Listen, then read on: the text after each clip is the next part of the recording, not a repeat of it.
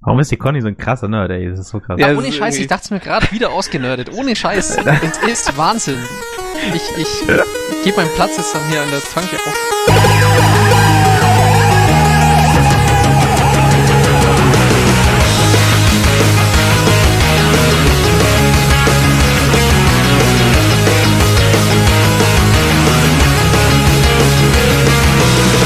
Hallo und herzlich willkommen an der Nerdtanke. Wir sind drei Nerds und reden über Themen, die uns interessieren und auch Nerds wie euch. Und hier sind wieder wir drei. Ich bin der Henning. Und der Thomas. Und der Arne. Wir sprechen heute einige Themen an und dazu möchte ich euch einen kleinen Überblick geben. Das erste Thema wird Flux sein oder Flux. Danach ganz kurz Windows 8. Die neue Wii. Einige Spiele, die uns beeindruckt haben. Java 7. Ein kleiner Buchtipp. Feed. Wir haben noch einen Film für euch und ein paar Betthupferl zum Abschluss. Wir haben auch diese Woche wieder Leserbriefe bekommen. Unter anderem hat uns der Falk nochmal geschrieben. Hat uns sehr gefreut, Falk. Es ging um Ubuntu Netty, das ist ein neues Release von dem Ubuntu Linux. Und zwar schreibt der Falk, schön, dass ihr in eurer neuesten Ausgabe der Nerdtanke auf meinen Hörerbrief eingegangen seid. Meinen Unity-Versuch habe ich übrigens heute mit sofortiger Wirkung abgebrochen und ich muss euch recht geben, denn es ist wirklich scheiße und nicht ausgereift. Jo, so ist es. Ja, hat er leider recht. Ansonsten schreibt er noch, das Format gefällt mir sehr gut und eure Beiträge, abgesehen von den Zockersachen, die mich nicht so rasend interessieren, sind spannend. Weiter so. Kudos. Ja, die Zockersachen, also die muss leider ertragen, weil wir haben leider jetzt hier zwei leidenschaftliche Zocker an Bord. Das heißt, da werden wir immer wieder mal über Spiele reden, aber wir sorgen auch dafür, dass die anderen Themen nicht zu kurz kommen. Ja, wir haben außerdem noch einen dieser Brief bekommen von Stefan. Ich war ja sehr verwirrt, ich glaube in der Folge 2, als wir das Video von der Chapel vorgestellt haben. Das war so ein Video mit HDR-Fotografie gemacht. HDR-Fotografie für diejenigen, die die Folge nicht gesehen haben, das ist ja diese, diese Bilder, die so, die sind so unnatürlich belichtet. Also da sind die hellen Stellen so weißer als weiß und die dunklen Stellen dunkler als schwarz, hat zumindest einen Eindruck. Und ich war mir eben nicht sicher, wie man diesen Effekt hinbekommt und hat uns der Stefan mal erklärt. Hallo liebe Mitnerds, ich habe mir gerade eure beiden Podcasts angehört und bin sehr begeistert. Und da hat er ein bisschen erzählt, wie es mit dem HDR funktioniert. Er meint, dass diese HDR-Bilder eben immer aus mehreren Bildern vom selben Objekt gemacht werden. Das heißt, man macht so drei bis elf Bilder von einer Szene, die sind unterschiedlich belichtet. Das heißt, es gibt ganz dunkel belichtete Bilder und ganz helle. Und dann legt man diese Bilder übereinander und verrechnet sie. Und dadurch kriegt man dann einfach einen höheren Kontrastumfang. Und so hat man diesen Effekt, dass man auch in den dunklen Stellen noch sehr viele Details sehen kann und nicht nur eine blanke Fläche hat. Ja, er sagt noch weiter, dass man das eigentlich mit jeder Kamera machen kann, bei dem man diese Belichtungseinstellung ändern kann. Man braucht halt ein Stativ, um wirklich von dem gleichen Motiv das gleiche Bild mehrmals schießen zu können. Dann schreibt er noch, also dann macht's mal weiter so und hoffentlich gibt's bald wieder einen Podcast von euch. Ja, wir sind dabei. mit besten Grüßen, Stefan. Ja, Stefan, haben uns sehr gefreut. Vielen Dank, dass du das noch ein bisschen erklärt hast. Ist mir jetzt auch wieder ein bisschen klarer geworden, wie das mit der HDR-Fotografie funktioniert. Jetzt wissen wir Bescheid. Herzlichen Dank. Ja, vielen Dank. Wir haben noch einen Leserbrief bekommen von dem Markus, der auch erstmal ein dickes Lob für die Nerdtanke ausspricht und dann zum Thema Getting Things Done schreibt. Mit dem Zeug habe ich mich schon vor Jahren mal beschäftigt und habe das auch mehrfach versucht umzusetzen, auch mit Softwareunterstützung, aber so wirklich funktioniert hat das nicht. Vielleicht auch, weil das nicht so geräteunabhängig war. Er schreibt, Zettel verlege ich immer und mit WeEye wird mir schnell zu unübersichtlich. Er fragt noch, ob wir Tipps hätten und er fände es praktisch, wenn wir eine kleine Software benennen könnten oder empfehlen könnten, die er in seine Dropbox packt und die er vielleicht auf Android oder sonst wo auch benutzen könnte. Ja, also unser Vorschlag, wir haben ja letztes Mal gesagt, Software, alles scheiße, einfach Textfile haben, du kannst einen Textfile in Dropbox legen. Wenn dir ein Textfile zu unübersichtlich wird, vielleicht willst du zwei Textfiles haben oder mehrere, zum Beispiel eins für Arbeit, eins für Privat. Aber die Sache ist, sobald du auf ein Tool gehst, hast du immer das Problem, dass es nicht auf allen Plattformen da ist oder dass dir das Tool irgendeine Arbeitsweise aufzwingt, die du nicht möchtest. Ja, ist auch ganz schwer, das zu synken und am besten ist echt, wenn man sich dazu zwingt und überredet, das in einem Textfile mal anzufangen und ja, genau, und also man braucht auch kein extra Programm, weil dann ist die Hürde noch mal größer, dass du dieses Murks-Programm starten musst oder halt dein Handy rausziehen musst, um dann da drauf die App für deine To-Dos zu starten. Da musst du auch mal überlegen, wenn du mit Textfiles nicht zurechtkommst, vielleicht hast du ein anderes Problem, weil du bist nur ein Mensch und du kannst du begrenzt einfach viel managen und vielleicht musst du da was ändern. Ja, vielleicht klingt es zu simpel, aber man will wahrscheinlich damit beginnen. Ja, und dann wollen wir noch ein großes Hallo loswerden an die ganzen Hörer des PC Games Podcasts, die uns jetzt so zahlreich besuchen. Der PC Games Podcast ist ja eine Sendung, die wir sehr gerne hören und die haben jetzt ihren 100. Podcast gemacht. Dann haben wir denen einen Kuchen geschenkt mit aufgedrucktem Nerdtanke-Logo. Den haben sie in der letzten Folge dann sozusagen live vernascht. Also freut uns sehr, dass euch die Torte gemundet hat. Aber äh, noch ein paar Dinge, die ihr da zu uns gesagt habt. Ey, ihr habt unser Logo nicht gecheckt. Ihr habt immer geredet von dem Nerd-Tanke und ihr habt dann das Logo analysiert auf die Frisur. Das ist ein Glas mit Bier drin. Ein CGA-Bier. Ein wunderschönes Pixel-CGA-Bier und die Frisur, die ihr da so genannt habt, das ist der Schaum, der über den Glasrand drüber läuft und Jetzt, wo ihr das hört, habt ihr Lust auf Bier. Ich weiß es ganz genau. wir sind auch nicht der Nerd-Tanke, wir sind ja, wie ihr schon gehört habt, einfach drei Nerds. Und wir haben auch ein Impressum, dessen Fehlen ihr angemängelt habt. Vorbildlich nach Gesetz. genau. Ja, und weil ja die Frage fiel, wo wir denn eigentlich herkommen, wir sitzen alle drei in Augsburg, aber wer mitnerden möchte, weil wir suchen ja immer Gastnerds, der braucht eigentlich nur Internet, weil wir machen das total unprofessionell online mit Mumble und wir treffen uns leider nicht in einem Raum, in dem so ein super Porno-Mikrofon hängt und in dem ein Tisch rumsteht, auf dem überall Kuchen liegt. Ja, das war cool, ja. Alles leider nicht so. Wir haben einfach unsere Mikros und reden übers Internet. Das heißt, wer mitmachen möchte, einfach bei uns melden und dann schauen wir mal. Genau. Und wo wir schon bei unprofessionell waren, ich glaube, der Vorwurf war ja auch im Raum gestanden, wir würden trinken bei der Aufnahme. Ich glaube, das können wir einfach bestätigen und geben die Frage zurück, warum die PC Games Podcaster nicht trinken. Wieso nicht? Ja, jetzt haben wir es geklärt. Dann machen wir weiter mit den ersten Themen. okay. Unser erstes Thema ist Flux. Das ist ein Tool, das könnt ihr haben für Windows, für Linux, für macOS. Und das löst folgendes Problem. Vielleicht habt ihr es auch schon mal gehabt. Ihr macht nachts den Rechner an und ihr werdet so richtig weggeblasen vom Lichtdruck, weil der Bildschirm so scheiße hell ist. Und was Flux macht, ist, es macht mit dem Sonnenzyklus auch euren Bildschirm so ein bisschen dunkler und wärmer. Und wenn ihr mal auf die Seite von den Flux geht, dann seht ihr auch, dass, dass die da auch meinen, das ist wirklich auch psychisch einfach schwierig. Also sprich, du bist nachts lange wach und starrst da in die kleine Sonne, die da in deinem Bildschirm drin ist und kannst deswegen auch einfach schlecht schlafen, weil dein Körper das schon auch wahrnimmt, als die Sonne scheint gerade. Und ja, ist ein cooles Tool. Ich habe das mal ein paar Wochen auf meinem Rechner gehabt und bin echt sehr happy. Also ich pack's auch gar nicht mehr, einen Rechner anzugucken nachts, der einfach nur weiß ist und sauhell. Ja, ich habe gerade den Vergleich quasi nebeneinander. Ich habe beide Notebooks an gerade, einmal mit Flux, einmal ohne.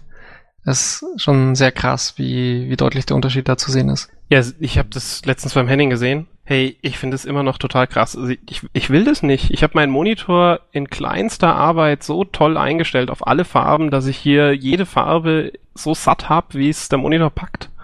Als ich letztens an deinem Rechner war, das war so ein rotes Bild. Ich habe echt gedacht, der Monitor ist kaputt. ja, das ist auch echt echt eine Gewöhnung, weil es ist, der Bildschirm wird ja nicht, nicht dunkler, sondern der wird ja so, also er wird auch dunkler, aber vor allem wird er so wärmer. Sprich, das Ganze kriegt so einen roten Touch. Weiße Flächen werden so ein bisschen rötlich oder so leicht zyan und kannst auch einstellen, wie krass es ist. Aber man gewöhnt sich wirklich richtig schnell daran und man fängt an, das immer härter einzustellen. Ich glaube, ich habe gerade eine Einstellung, die hatte ich vor zwei Wochen noch gar nicht mehr gepackt. Und man nimmt es eben nicht mehr so wahr als rot, sondern man nimmt es eher so als ganz natürlich wahr, dass es einfach jetzt das neue Weiß ist am Abend. Also mir geht's echt besser damit. Kann ich sehr warm empfehlen. Stört es nicht, wenn ich jetzt bei mir sowieso das Licht im Zimmer anhab? Gut, ich, also ich schalte mir jetzt auch sonst nicht die Sonne an nachts. Also dann habe ich auch halt ein paar weniger Lichter an oder indirektes Licht. Vielleicht muss ich es einfach mal ausprobieren und dann bin ich weniger verstört. ja. Und wahrscheinlich auch weniger gestört, ja. Nächstes Thema, Windows 8. Da wurde letztens mal eine Demo der neuen Oberfläche gezeigt, und zwar von so einer, mh, hm, es ist so eine, so ein, ja, wie eine Touchscreen-Oberfläche auf einem, auf einem Smartphone. Das soll jetzt sozusagen der neue Desktop oder Fullscreen-Anwendung sein, die den Desktop ersetzt, auf dem irgendwelche Kacheln sind, die mir Wetter, Finanzen oder irgendeinen Ausschnitt von einem Programm anzeigen. Ich finde das total komisch. Ja, ich finde es auch komisch brauche ich jetzt einen, einen Touchscreen-Monitor oder, oder ein Tablet oder ich, ich habe es nicht kapiert. Ja, es scheint fast so, als wäre das halt in dem ganzen Hype um die Tablets jetzt auch da entstanden. Aber es kann ja nicht sein, dass jetzt nächstes Jahr Dell anfängt, ihre Rechner nur noch statt Maus mit irgendeinem komischen Touchpad auszuliefern, nur weil Windows 8 sagt, jetzt ist Touchpad statt, äh, statt Maus. Ja, also ich habe auch keinen Bock, so eine Wurschfinger-Touch-GUI auf meinem Rechner zu haben. Ich habe eine Maus, ich kann Dinge auch filigraner einfach anpacken und ich will jetzt nicht irgendwie so eine Deppenoberfläche haben, was da sieht.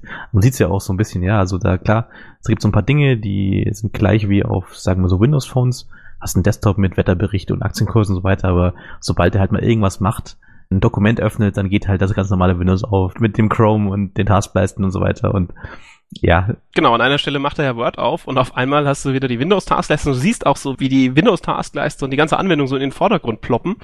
Und warum kann es nicht einfach so sein? Ich möchte Tastatur und Maus benutzen können und ich möchte rechtsklicken können, statt irgendwie mit 27 Fingern das Display zu drücken. Also naja. Ja, ich glaube, das darf man jetzt auch nicht zu äh, sehr bewerten. Ich meine, welche Änderungen sind da zum Beispiel für Vista oder Vorgängerversion von Windows schon vorgestellt worden und dann letzten Endes war nichts dabei, weil sich dann urplötzlich herausgestellt hat, ist doch alles Bullshit. Ja, vielleicht kommt das SQL-Filesystem ja mit Windows 8 dann mal. ja, genau. Das war cool. Der eigentliche Grund, weswegen wir jetzt ja auf Windows 8 gekommen sind, in diesem Video stellen sie dar, dass sie das alles mit HTML5 und JavaScript lösen, was die ganzen .NET-Entwickler und Silverlight-Leute ein bisschen aus dem Häuschen gebracht hat. Weil das, ist, das sind Microsoft-Technologien und die Leute haben sich da jetzt irgendwie ja festgelegt drauf und auf einmal macht Microsoft nichts mehr mit seinem eigenen Kram. Ja, ich meine, das ist auch klar. Also das ist ja so, wie er nicht jetzt äh, heute Ausbildung macht zum Piloten und morgen wird festgelegt, es gibt keine Flugzeuge mehr. Also wäre auch nicht so ideal.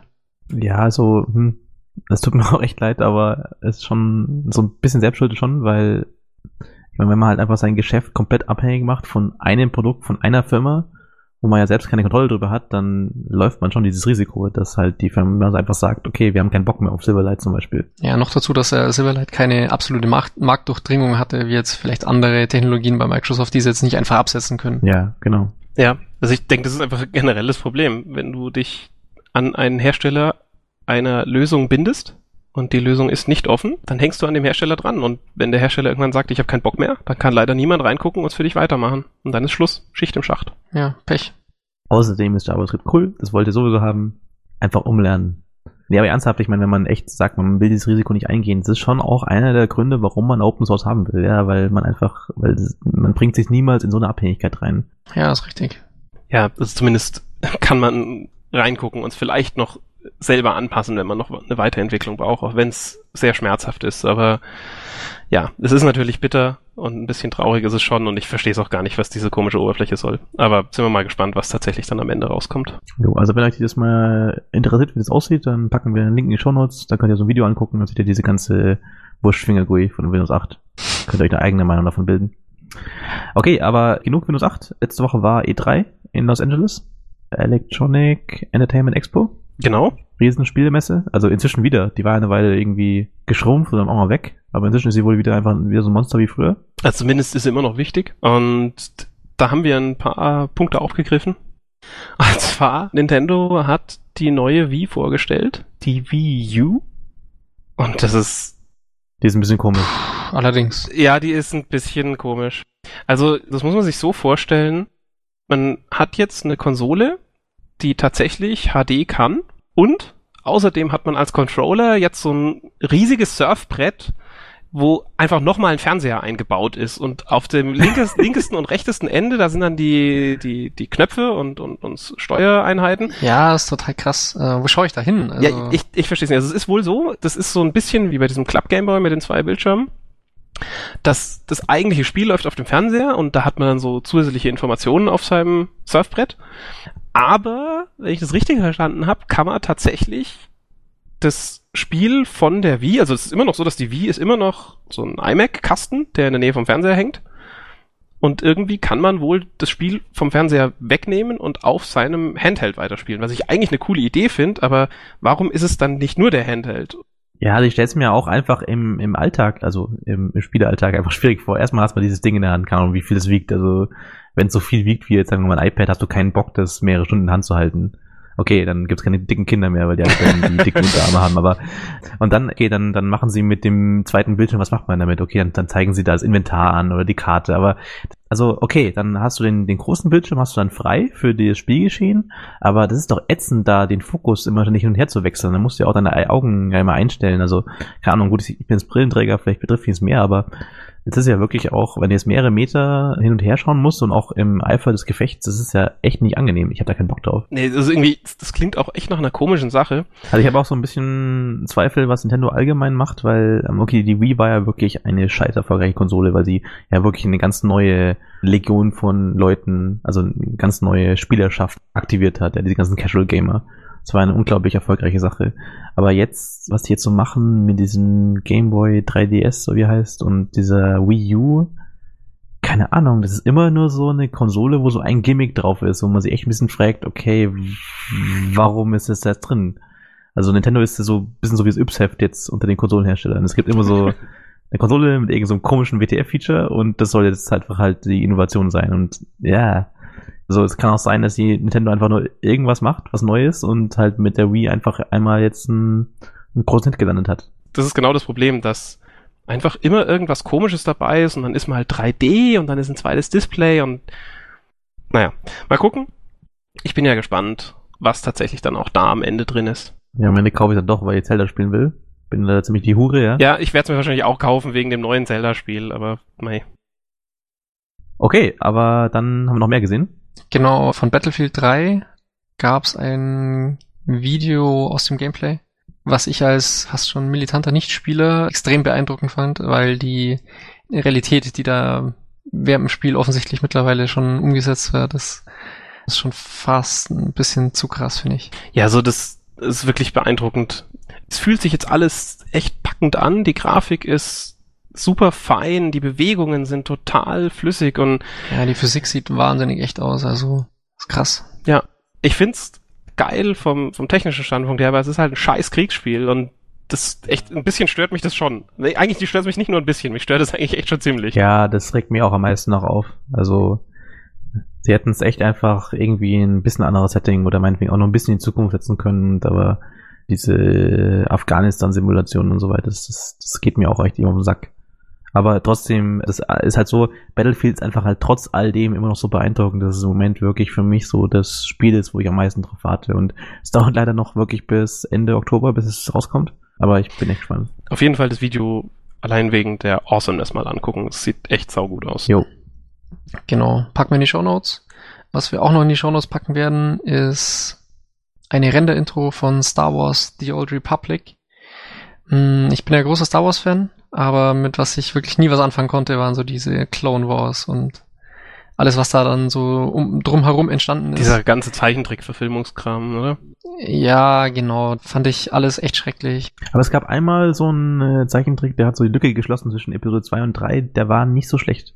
Ja, vielleicht muss Ja. ich mir das mal anschauen. Aber ich habe das irgendwie, ich fand, ich fand es nie so gut, dass mich das irgendwie wirklich interessiert hätte. Aber ich muss sagen, die Render-Intro ist echt gut. Ja, die, die ist unendlich fett. Ja, die ist geil. Ist, ist, kann man sich auch mal anschauen, wenn man, wenn man es normal nicht mag. Also ist auch klar, wo das Budget vom Spiel hingeht, nämlich in diese Render-Intro, die, by the way, äh, mit dem Spiel nichts zu tun hat. Aber sowas von null. Also das, die Old Republic ist ja wie so ein MMO, wie jetzt World of Warcraft. Und äh, ja, wenn du da irgendwie Gameplay-Videos anguckst, da laufen halt irgendwelche Leute durch eine leere Wüste und ja, und was man diesen MMOs immer kennt, bleibt an der Stelle stehen und er schießt auf irgendeinen Feind und da steigt eine Zahl hoch und so, das ist so ätzend. Also, aber die Intro angucken, also ich habe auch wirklich richtig wieder ganz, ganz großen Lust bekommen auf Star Wars, habe mir sofort nochmal auch alle Filme geholt, die werde ich mir auch noch einmal reinziehen, dann wie am Stück oder keine Ahnung, es ist ganz, ganz, ganz großes Kino. Das könnte man so ins Kino bringen. einfach. Ja, sieht total toll aus. Und auch wenn es nichts mit dem Spiel zu tun hat und das Spiel sowieso ein MMO ist, was an sich schlecht ist, dieses Video ist echt toll. Es sind irgendwie sechseinhalb Minuten oder sowas. Angucken, fett. Ein Spiel, was kein MMO ist. Jamestown, Anne. Ja, Mensch. Wir haben Jamestown gespielt. Wir haben Jamestown gespielt. Das ist toll. Das ist so ein richtig schönes Old-Style-Schmupp. Also so ein Shoot'em-up, Vertikal-Shooter. Sieht so ein bisschen aus wie Tyrion. Tyrion, ein fettes Spiel. Tyrion war geil. Weniger super knubbelig. So, der Stil ist so ein bisschen Secret of Mana-Style.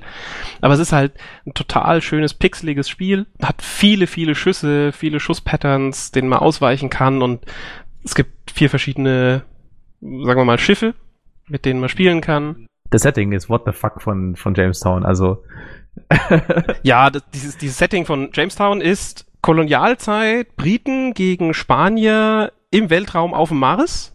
Ungefähr so. Ja, genau so. Ja, aber es ist, Also es ist total witzig, ja, und die, die Raumschiffe sind, also man, man spielt immer so einen Typen und es ist halt kein Raumschiff, sondern es ist irgendwie so ein fliegendes Sofa und das schießt dann so in verschiedenen Stilen halt entweder äh, Laser und einen dicken Beam oder irgend so ein Bobble, der durch alles durchmäht. Ist auf jeden Fall sehr cool und das Beste daran ist, man kann mit bis zu vier Spielern Multiplayern, zwar nicht übers Internet, aber lokal. Und der Henning und ich haben das mal gespielt für pff, zwei Stunden lokal und das Ja, krass. Es gibt nicht so viele Level im Spiel und das letzte Level, das hat einen deutlichen Anstieg des Schwierigkeitsgrads und wir saßen da wirklich eine ganze Weile dran und wir haben es. Oh Gott, ey, ich habe fast, ich habe fast heulen müssen, als wir es am Ende nicht geschafft haben beim Boss. Also ich hatte schon so lange keinen derartigen Spielspaß mehr. Ich glaube, seit dieser ganzen Portal 2 Koop-Sache hatte ich nicht mehr so einen Spaß an einem Rechner. Also an sich für seinen Stil ist das Spiel schon, schon super geil. Die Level sind toll, die Grafik ist knuddelig. Aber der Multiplayer ist wirklich toll. Man hat keine Leben, sondern man, man, spielt einfach zu zweit und man kann den anderen wieder retten und wenn beide kaputt sind, dann muss man Continue aufbrauchen. Aber man hat echt sau viel Spaß und ich bin gespannt, ob wir das irgendwann mal zu viert spielen. Und man kann sogar extra Tastaturen und Mäuse und Gamepads und sowas anstecken, um auch mit tatsächlich vier Leuten an vier Tastaturen zum Beispiel spielen zu können. Ja, das müssen wir echt mal organisieren, das wäre echt cool. Und was mich auch, auch wirklich freut ist, es ist ja so ein Indie-Spiel, das kostet glaube ich auch nur 10 Dollar auf, auf Steam. Und normalerweise sind diese Indie-Spiele halt so, weil das meistens irgendwie ein, zwei Leute sind, die halt selbst nicht so ein riesen Art-Department haben, dass in diesen Indie-Spielen oft prozedural generierte Content ist, ja, irgendwelche zufallsgenerierten Angriffswellen oder so. Und da ist es dann wieder mal so einfach ein Spiel mit wirklich schönen handgemalten Hintergründen. Ist alles einfach handgemachter Content mit viel Liebe und nicht nur irgendwie immer das gleiche zufallsgenerierte Level für Achievements immer wieder durchnudeln. Also es hat mich sehr gefreut, mal auch mal wieder so ein Spiel spielen zu dürfen. Ja, auf jeden Fall ganz große Empfehlung, dicker Seal yeah. of Approval. Ganz große Empfehlung. Super toll. Okay, Themenwechsel. Ja, harter Themenwechsel. Java 7 und 8. Schafft das euch in JCP? Doch schon. Java, ja, Java ist eine Programmiersprache und eine Plattform für Programmiersprachen und es hat jetzt viele, viele Jahre gedauert. Äh, also da war jetzt sehr lange Sendepause bei Java. Hm, lag sicher daran, dass jetzt der Hersteller Sun akquiriert wurde durch Oracle. Lag sicher daran, dass Java durch so ein Komitee weiterentwickelt wird, wo halt viele Leute mit verschiedenen Interessen drin sitzen. Ja, aber sie haben es geschafft, wirklich, dass sie jetzt beschlossen haben, wirklich Java 7 haben sie beschlossen, was da drin sein soll. Und Java 8 haben sie auch noch beschlossen. Java 7 soll es dieses Jahr geben, Java 8 Ende nächsten Jahres. Mm, wir packen mal auch mal nochmal einen Link mit neuen Features in die Show Notes und wenn man es durchschaut, also ich fand es echt ein bisschen schade, dass sie an der Sprache in Java 7 wieder nur sehr kleine Sachen verbessert haben. Vor allem, ja, ich denke mal, das, was am meisten fehlt in Java, ist halt sowas wie Closures, also sowas wie Methodenreferenzen oder Codeblöcke, je nachdem, aus welche Ecke man kommt und haben sie alles wieder weggeschoben und da diskutieren sie wirklich schon seit, boah, ich weiß gar nicht, jetzt fünf Jahren reden sie darüber, wie sie es am besten machen und ist echt schwach, dass sie jetzt immer noch keine Einigung haben, wie sie es machen wollen. Ist es denn jetzt wenigstens für dann Java 8 Ende 2012 dabei oder ist es da dann wieder? Ja, ist dabei. Okay, da ist dabei. Das ist dann zumindest drin, ja. Und also ich hoffe echt, dass es einbauen, weil das ist wirklich schmerzhaft, dass es nicht drin ist. Ein Feature war ziemlich cool und zwar unter, also Teil von Java ist ja auch diese JVM, sprich diese virtuelle Maschine, wo Java draufläuft und das Ding ist ja echt ein, ein gutes Stück Software und da laufen ja nicht nur, läuft nicht nur Java drauf, sondern auch andere Sprachen, sowas wie, wie Groovy oder JRuby oder Scala. Und sie haben jetzt da so ein paar Erweiterungen gemacht, um jetzt dynamische Sprachen besser zu unterstützen. Da gibt es so ein paar Low-Level-Calls, die halt genau dafür sind. Das ist in Java 7 dabei. Das ist eine coole Sache. Ist gut. Was jetzt echt sehr beeindruckend ist, ist, dass Oracle nicht mehr seine eigene Java-Version als Referenzimplementierung angibt, sondern tatsächlich das OpenJDK. Ja, ist krass. Was ich total heftig finde, weil äh, zuletzt äh, hatte ich mit OpenJDK echt irgendwie ein bisschen Probleme, obwohl es ja eigentlich vollständig sein sollte. Ich hatte einfach Probleme, meine IDE da drin laufen zu lassen. Ja, ich meine, das ist so vollständig, dass manche, wie du sagst, ja, manche IDEs sich da beschweren, dass sie unter diversen JVMs nicht laufen und das nicht unterstützt ist und dass man es bitte sofort wieder zumachen soll. Das, das ist wohl jetzt so der tolle Move von Oracle, dass sie das OpenJDK als Referenzimplementierung angeben, weil sie ja zu offenen Standards stehen. Aber, naja gut, okay. Ja, würdet ihr sagen, also ich, jetzt wie gesagt, Java ist jetzt sehr lange einfach, einfach stehen geblieben würde sagen, dass die Sprache jetzt noch in irgendeiner Weise noch relevant ist im Moment. Ich meine, offensichtlich hat sie noch einen großen Marktanteil, aber ich meine, wie geht's Java? Wie geht's weiter? Ist es gerade am Sterben? Es in Zukunft? Ja, also ich, ich weiß nicht, also als, als Entwickler, wenn, wenn du die Wahl hast, würdest du wahrscheinlich Skriptsprachen bevorzugen, statt Java zu nehmen. Einfach weil es von der Entwicklung her. ist halt ausdrucksstärker einfach. Ja, wenn man halt eben in einer Umgebung ist, in der man mit Java arbeiten muss, weil es die Umwelt erfordert. Oder weil man was braucht, was performant sein muss, weil man muss halt ehrlich sein, Skriptsprachen sind halt einfach nicht unbedingt so schnell wie tatsächlich eine gute Java-Anwendung. Bei sowas würde ich auf jeden Fall Java wählen über C oder C Sharp oder irgendeinem so Käse. Was ja witzig ist, ist, dass man ja wirklich so, wenn man wirklich mal so ein Problem hat, was in Skriptsprachen einfach nicht performant zu lösen ist, dass man halt dann ein Stück Java schreibt, was es äh, macht. So wie man früher im Turbo Pascal so einen Assembler-Block aufgemacht hat. ja. Man einen Assembler geschrieben hat, äh, schreibt man jetzt Java. Also echt witzig. Ja, finde ich auch eigentlich ganz cool, weil natürlich die Leute werden sozusagen ein bisschen schlampiger mit ihrem Code, dadurch, dass es jetzt einfach immer mehr Leistung gibt aber Java ist immer noch super performant. Und auch wenn die Leute behaupten, Java wäre langsam, weil irgendeine Java GUI-Anwendung sich komisch anfühlt, das ist halt kein Argument. Java ist echt super und ich finde es echt toll. Und man muss immer noch bedenken, Android, zumindest primär, werden die Anwendungen in Java entwickelt. Oder sogar nur? Ich weiß es gar nicht. Ja, ich glaube, wenn du Android schreibst, schreibst du Java oder so, ein, so eine Java-Variante. Aber es ist ziemlich Java. Nächstes Thema ist ein Buchtipp haben wir zum ersten Mal auch mal ein Buchtipp. Bin eigentlich ein sehr eifriger Leser, äh, obwohl wir hier eher über, über Spiele und Filme reden, aber ich habe einen ziemlich großen Buchkonsum. Und ähm, ich bin über ein super Buch gestolpert oder wurde mir empfohlen, nämlich Feed von Myra Grant. Ist ganz witzig, wie ich da drauf gekommen bin. Wir hatten so einen Ausflug gemacht, da war ein Mädel dabei, Freundin von einer Freundin und ja, wir sind so auch aufs Thema Nerd-Tag gekommen und Nerds an sich. Und hat sie gemeint, ja, sie wäre doch ein ziemlich großer Nerd und ich so meinte, ja, passt schon Nerd, weil jetzt ist es ja so Mode, dass jeder sagt, ja, ich war auch schon ein ziemlich großer Geek früher und so und dann, keine Ahnung, und dann hat sie halt echt so angefangen zu erzählen, was sie so halt liest und tut und am Ende musste ich da echt den Kniefall machen, weil die einfach so der Nerd von dem Herrn ist. und ähm, der hat mir dann dieses Buch empfohlen, Feed von Myra Grant, ist ein Buch, ein Zombie-Buch über, also über Zombies. Seid ihr eigentlich Zombie bewandert? Seid ihr Fans? Nee. Gar nicht? Also Zombies schon eher als Vampire, aber auch da ist es, mh, hm, ich habe so begrenzt Spaß dabei. Also Zom Zombie-Filme sind geil. Also ja. halt, also Arne, du kannst nicht mit Vampiren vergleichen. Das ist ja eine ganz andere Ecke. Ja, aber so. Oh mein Gott, was haben wir jetzt für ein Fass aufgemacht? Ja. Okay, Zombieland ist ein scheiße geiler Film. Angucken. Ich hoffe, ich habe mich damit gerettet. Ja, Zombieland, also wenn ihr einen Film anguckt, dann schaut irgendwie Shaun of the Dead oder Zombieland an. Das ist Shaun of the Dead ist auch der zweite scheiße geile Film. Echt super. Ja, eigentlich, ich glaube, Zombies mag ich doch, wenn ich mir das so genau überlege. Ja, also so wie es anhört. Left 4 Dead ist auch ein super Spiel übrigens. Ja, Left 4 Dead oder Left 4 Dead 2 auch Spielbefehl, ja. Ja, Feed, also wie gesagt, ein Zombiebuch und ist deswegen so ein tolles Buch, weil die Welt ist so wahnsinnig reichhaltig und toll. Normalerweise sind ja diese Zombie-Geschichten so ein Zombie-Film, so ein typischer Zombie-Film, ja. Der handelt ja meistens von den Stunden nach dem Ausbruch, wo diese Seuche ausbrechen, die Leute da als Zombies auf der Straße rauslaufen und dann gibt's ein paar Überlebende, die verbarrikadieren sich in einem Einkaufszentrum und so und darum gehen äh, Zombie-Filme. Und bei bei Feed geht's eben jetzt darum, wie sich die ganze Welt so viele Jahre nach dem ersten Ausbruch so arrangiert hat, dass es einfach Zombies gibt und dass es so Gebiete gibt, die man halt den Zombies überlassen hat und manche, die man noch verteidigt und so. Und es hat auch so ein paar auch nette Twists. Es ist nicht so, dass der Zombie dich beißen muss, damit du ein Zombie wirst, sondern es ist so, jeder hat schon diesen Zombie-Virus in sich, weil es war ursprünglich mal so eine Heilung gegen, gegen die Erkältung, gegen den Erkältungsvirus. Und ja, gegen Krebs. Super, ja, das ist ja. Und weil sie dachten, das ist so, so eine Bombensache, haben sie es gleich mal so global verteilt. Deswegen hat leider jetzt jeder diesen Virus. Und es hat auch keiner mehr eine Erkältung, es hat auch keiner mehr Krebs. aber mit dem Nebeneffekt, wenn du stirbst, dann stehst du wieder auf. Ja, ist eigentlich und, cool, oder? genau. Das heißt, du hast den Virus in dir und du aktivierst den, indem du entweder stirbst oder irgendwie mit dem aktiven Virus in Kontakt kommt. Zum Beispiel, wenn dich ein Zombie anspuckt, ja, dann aktiviert er damit den Zombie in dir und du fängst an da zu okay, mutieren. Das geil. Ja, also heißt aber auch, wenn du, keine Ahnung, du machst einen Autounfall und dein Beifahrer stirbt, dann wacht der als Zombie auf und beißt dich, also auch irgendwie durch. Und so ist halt die ganze Welt ziemlich paranoid und macht ständig so Bluttests und so weiter. Und also es ist noch eine tolle Geschichte mit viel mehr tollen Ideen, mit ganz viel Action, mit ganz viel Mystery und Verschwörung und so. Also von mir absolut Lesebefehl. Ist eine Serie. Da gibt's gerade das zweite Buch, ich am dritten. Ich bin schon durchs erste durch, mitten im zweiten Buch und das ist wirklich zu empfehlen. Also lesen. Okay, wir machen weiter. Und zwar, wir haben noch einen Film für euch.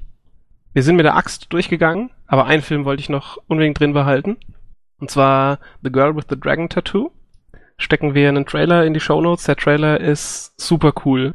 Ist total zügig geschnitten und ich habe also wenn der Film nur halb so schnell vorangeht, fände ich das eigentlich schon ganz cool. Es ist eine Verfilmung von dem ersten Buch aus dieser Millennium-Trilogie. Also eine, nochmal eine Verfilmung, gab es schon eine. Also es ist irgendwie ein Remake oder es gab auf jeden Fall schon mal einen Film vor gar nicht allzu langer Zeit, 2009. Von dem Film habe ich nichts gehört, ich habe die Bücher auch nicht gelesen, aber der Trailer ist cool und die Musik in dem Trailer ist geil und die gesamte Filmscore ist wohl auch von Herrn Trent Reznor himself, der Mr. Nine Inch Nails. Saugeil, habe ich Bock. Ich hoffe, dass der Film nicht allzu kacke ist. Aber der Trailer ist sehenswert. Ja, ist sehr sehenswert. Also ich meine, die Bücher machen mich genau null an, weil es ist so eine düstere Geschichte. Irgendwie ist nicht so mein Ding. Lese lieber Zombies. Aber ey, der Trailer, Wahnsinn. Also hat ein super Pacing, eine super Mucke und ich glaube, Daniel fucking Craig ist wieder dabei. Daniel fucking Craig ist dabei, ja. Jo, anschauen. Okay, und zum Abschluss haben wir für euch jetzt heute nicht nur ein Video, sondern wir haben tatsächlich mehrere Betthupferl. Das erste der drei Videos ist ein Portal 2 Cosplay-Video oder wie man es auch immer sagen möchte.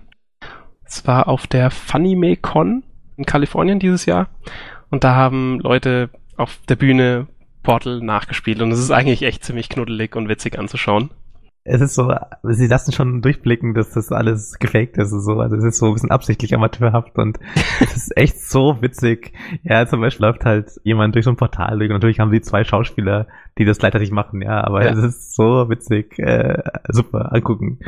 ja. Genau, wir packen noch was in die Show Notes und zwar eine selbstgebaute Massenvernichtung ist es nicht. Hm. Schaut euch an, es ist eher witzig. Ja, heißt Instrument of Mass Destruction hat der Thomas gefunden. Ich find's ganz cool. Ja, ist witzig. Und ein letztes Betthupferl ist noch ein Video von Robin Williams mit seiner Tochter. Also nicht Robbie Williams, sondern Robin Williams, also der Typ, der bei Jumanji der Typ war, der im Dschungel war. Hat er noch gemacht. Robin Williams hat in Flubber mitgespielt. So ein Käse. Egal. Das Video ist cool. Der Film ist mir nicht bekannt. Ja, also, äh, was wir eigentlich sagen wollten, Robin Williams hat ja eine Tochter und die heißt Zelda. und die heißt wirklich Zelda wegen Spiel Zelda. Und die haben so ein Video gedreht, die beiden, also die Tochter ist zwischen sich ja auch, ich weiß noch nicht, die sah jetzt aus, schon volljährig, glaube ich. Und ja, sie erzählt so ein bisschen, wie sie diesen Namen echt gehasst hat und dann halt nach und nach die Spiele kennengelernt hat. Inzwischen findet sie diesen, diesen Namen wirklich cool und jede Person, die sie trifft, sagt auch, hey, coolster Name ever. Und einfach ein Video, wo man den beiden zuguckt, wie sie Zelda auf dem Gameboy spielen und sich einfach kringeln vor Vergnügen. Also sehr anschauenswert. Wir packen den Link in schon uns. Ja, ist auf jeden Fall cool. Genau. Ja, dann sind wir auch schon wieder am Ende. Wir bedanken uns bei allen, die eingeschaltet haben und bis hierher durchgehalten haben. Es hat euch hoffentlich gefallen und wir freuen uns, wenn ihr das nächste Mal wieder einschaltet.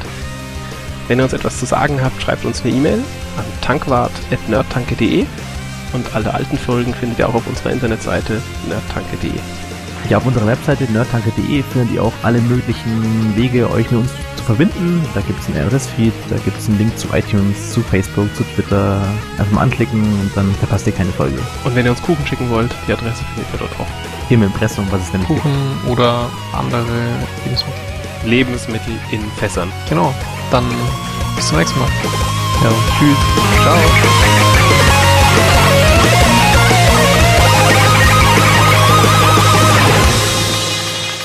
Lebensmittel in Fässern. Wo kam denn das her? ah. Bier ist Grundnahrungsmittel. Natürlich. Ah.